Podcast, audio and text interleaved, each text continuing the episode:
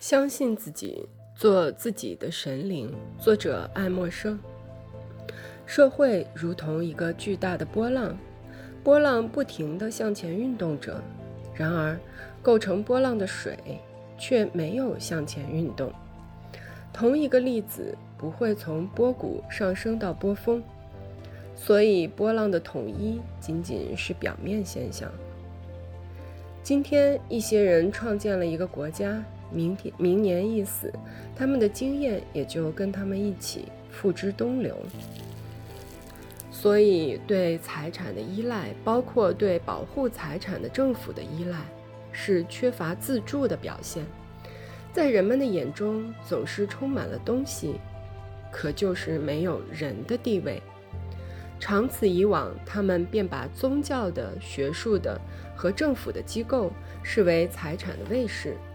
他们极力反对对这些机构的攻击，因为他们觉得这就是对财产的攻击。他们估价彼此的标准不是一个人是什么，而是一个人有什么。然而，一个有教养的人出于对自己天性的新的尊重，便为自己的财产感到羞愧。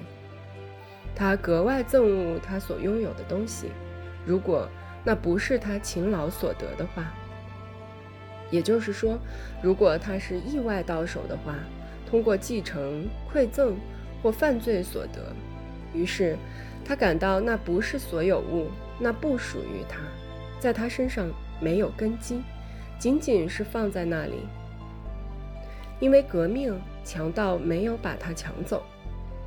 然而，一个人是什么，总是要通过需要来获得的。人所获得的东西。